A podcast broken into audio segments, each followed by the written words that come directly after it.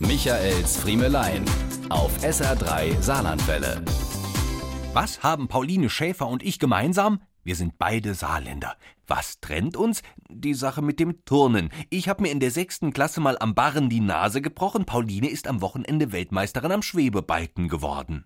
Glückwunsch, Pauline, wir sind stolz auf dich. Aber je mehr ich über mein Verhältnis zum Barren und damit über meine Haltung zum Geräteturnen in der Schule generell nachdenke, umso mehr fange ich gerade wieder an, mich aufzuregen. Das ist gerade so, als würde die Nase wieder bluten.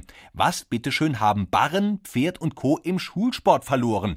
Das frage ich mich heutzutage auch immer wieder, wenn meine Kinder mit ihren Geräteturnerfahrungen aus der Schule heimkommen. Warum müssen Kinder da so etwas Spezielles machen, wofür andere im Sportverein jahrelang hart trainieren müssen? Da könnte ich mich gerade schon wieder aufrege und den Ras schaffe. Wir sprechen hier ja nicht von Purzelbaum und Rolle rückwärts. Wir sprechen von großen, wie ich finde, für Laien durchaus gefährlichen Sportgeräten, an denen sich schon mehr als ein Kind den Kopf an und die Lippe aufgeschlagen hat. Das sind dann die Monate im Schulsportjahr, in denen die drei Mädchen und zwei Jungs, die im Turnverein sind, jubilieren und mal brillieren können, während alle anderen die ganze Zeit denken, wann ist denn das Schuljahr doch endlich vorbei?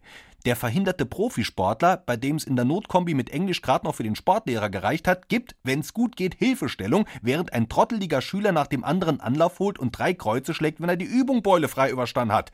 Wenn's mies läuft, ist es einer von den Sportlehrern, der die Hilfestellung an die Sportflachpiepen aus der Klasse delegiert hat, während er selbst eine Station weiter die Reckstangen für die nächste Disziplin in den Hallenboden rammt. Da steht dann die dünne Lisa bereit, um den dicken Malte beim Salto über den Kasten zu unterstützen und sie bekommt schon Schweißperlen auf die Stirn, wenn das Paket in 50 Metern Entfernung nur schon zum Anlauf ansetzt.